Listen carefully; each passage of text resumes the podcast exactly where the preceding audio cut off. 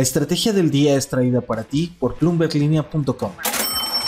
Muy buenos días. Hagamos un resumen de otros eventos en materia de economía y negocios que ocurrieron esta semana, desde la temporada de reportes, el país más poblado del mundo, presidentes, cohetes y la carrera de la inteligencia artificial. No olviden hacer clic en el botón de seguir del podcast, activen la campana para que así puedan recibir cómodamente la alerta de un episodio nuevo cada mañana.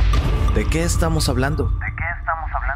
En asuntos económicos, esta semana se publicaron los datos de la encuesta de la Fed en base a sondeos con empresarios de las distintas regiones de Estados Unidos, mejor conocido como el libro beige. Los últimos datos apuntan a un estancamiento de la economía estadounidense en las pasadas semanas. Influye la desaceleración en las contrataciones y también de la inflación, así como de un menor acceso al crédito. Lo que revelan es que los bancos hicieron más estrictas las reglas para otorgar créditos en un momento en que se vive una elevada desconfianza y temores por la liquidez. Esto es importante porque es el primer libro beige de la Fed que se publica desde el colapso de Silicon Valley Bank en marzo y otros tantos que desataron toda una ola de preocupación. Y bueno, cambiando de tema, en el ámbito empresarial, ahora que hablábamos de los recortes de empleo en Meta y Disney, que llegan hasta los 10.000, la que navega en sentido contrario es la Argentina Mercado Libre. La empresa anunció el 20 de abril que va a buscar sumar 13.000 puestos de trabajo este año a medida que amplía su negocio de logística. Este número subiría el total de la plantilla de Mercado Libre a 53.000 colaboradores. Como diríamos en México, hay chamba. Las contrataciones se centrarán en los puestos de clasificación y envío de paquetes en Brasil y México, pero también se ampliarán los equipos de tecnología y producto. Y bueno, en asuntos de reportes corporativos, los ingresos de Tesla no llegaron a la meta que estimaban los analistas para el primer trimestre. Tuvieron que ver esos recortes en los precios de los autos que aplicó la empresa para incentivar la compra y también proteger su posición en el mercado frente a otros competidores, pero que terminó afectando sus márgenes de ganancia. Con todo y todo, a Tesla no le importa y anunció otra reducción en los precios esta misma semana para sus modelos más vendidos y esto deja ver que la compañía está dispuesta a sacrificar la rentabilidad por ahora para crecer la demanda. Tras el reporte, las acciones de Tesla cayeron casi 9%. En otras noticias. Y bueno, las acciones de Tesla tras su reporte al primer trimestre no fueron lo único que vimos caer. Esta semana, SpaceX, que es el negocio espacial de Elon Musk, intentó el 17 de abril hacer un lanzamiento de su cohete Starship, el más grande jamás construido, y que tiene la intención final de llevar humanos a Marte, como diría la canción de Chayanne. Recordemos que SpaceX ambiciona con hacer que la vida sea multiplanetaria. Aquel lunes 17 de abril, la misión que no llevaba tripulantes a bordo se pospuso por una válvula de presión congelada en el cohete y el nuevo intento ocurrió la mañana del 20 de abril.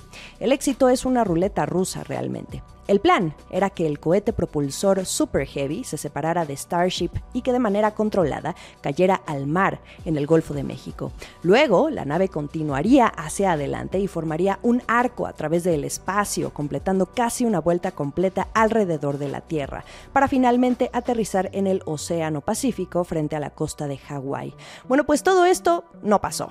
En la etapa previa a la separación del cohete, todo explotó la realidad es que lograr el despegue era el objetivo principal de la prueba. El vuelo duró unos cuatro minutos antes de que la nave estallara tras no lograr ese desacople.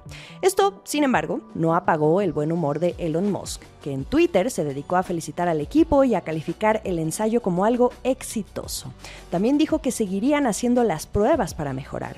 SpaceX, en un comunicado más tarde, también dijo que continuarán evaluando los datos y trabajando hacia la próxima prueba. Y bueno, si lo queremos ver de la manera más positiva, la ambición de ir al espacio siempre es emocionante. La empresa manda un mensaje al mundo de que el éxito viene de lo que aprendemos. Esto es el dato del día. ¿Ustedes creen que es posible que un solo país traiga al mundo 23 millones de bebés en solo un año? Claro que es posible. Lo hizo India. Este es el número de seres humanos que nacieron en este país durante todo 2022. Seguramente pensaron en China, pero allá sucede todo lo contrario. La tendencia está decreciendo. De hecho, su población se está reduciendo por primera vez en 60 años. Solo en 2022 nacieron alrededor de 9 millones de bebés. Tomando en cuenta este dato, ahora sí, China ya no es el país más poblado del mundo, es India. Según datos de la ONU, tiene una población de más de 1.428 millones de habitantes, por poquito porque China tiene 1.425 millones. Por cierto, las cifras de China excluyen a Taiwán, Hong Kong y Macao, que son las regiones administrativas especiales de China. Ya desde julio del año pasado yo les venía contando que ya se veía venir esta noticia cuando la ONU preveía que el rebase a China por parte de India ocurriría este 2023, pero eso significa cuatro años antes de lo previsto, y se cumplió el pronóstico. Esto también viene en línea con lo que les he estado compartiendo en los últimos días sobre India. Este país se perfila también para ser la economía de más rápido crecimiento en el mundo, y hasta Tim Cook, el CEO de Apple, pues ya lo sabe. El reto es para el primer ministro Narendra Modi, porque un incremento en la población también implica la creación de oportunidades para todos, puestos de trabajo para las generaciones que vayan incorporándose a la vida laboral. Hoy la población de India representa casi una quinta parte del total mundial y se espera que en 2050 llegue a los 1.668 millones de habitantes. Una locura. Por el contrario, la de China se espera que se reduzca a 1.317 millones. América Latina. En la región que hemos tenido muy presente esta semana, la noticia más importante fue la ratificación de Miguel Díaz Canel, presidente de Cuba, para un segundo mandato de cinco años tras la constitución de la nueva Asamblea Nacional del Poder Popular. Recordemos rápidamente la historia de Díaz Canel. En 2018 se volvió el primer líder no castrista de Cuba desde la revolución, cuando reemplazó a Raúl Castro como presidente. Y luego, en 2021, asumió las riendas del Partido Comunista de Cuba. Este será su último mandato como jefe de Estado. Allá los periodos presidenciales son por un lustro y una persona puede ejercer por dos periodos consecutivos. No podemos olvidar que Cuba arrastra años de problemas sociales y económicos y desde hace dos años la población cubana sufre un grave desabastecimiento de medicinas, alimentos y de energéticos, a la que también se suma una inflación que en 2022 rozó casi el 40%. El último sorbo. Varias actualizaciones en materia de inteligencia artificial. Esta semana supimos que Microsoft podría reemplazar a Google como el buscador de Samsung, esto según reportes del New York Times. Esto importa porque podría poner en peligro unos 3 mil millones de dólares en ingresos anuales que el buscador le genera a Google. Obviamente esta amenaza tiene nombre y se llama ChatGPT. La incorporación de la tecnología de la empresa detrás de este chatbot, que es OpenAI, al buscador de Microsoft, que es Bing, puede ofrecer respuestas similares a las de ChatGPT a las consultas de los usuarios. Esto hizo caer, por supuesto, las acciones de Alphabet y a las de Microsoft las vimos ganar. Google está trabajando en varios proyectos para actualizar y renovar sus servicios de búsqueda y así evitar perder terreno. Entre ellos se incluye la incorporación de funciones de inteligencia artificial a sus ofertas actuales en el marco de un proyecto denominado Maggie, en el que trabajan más de 160 personas.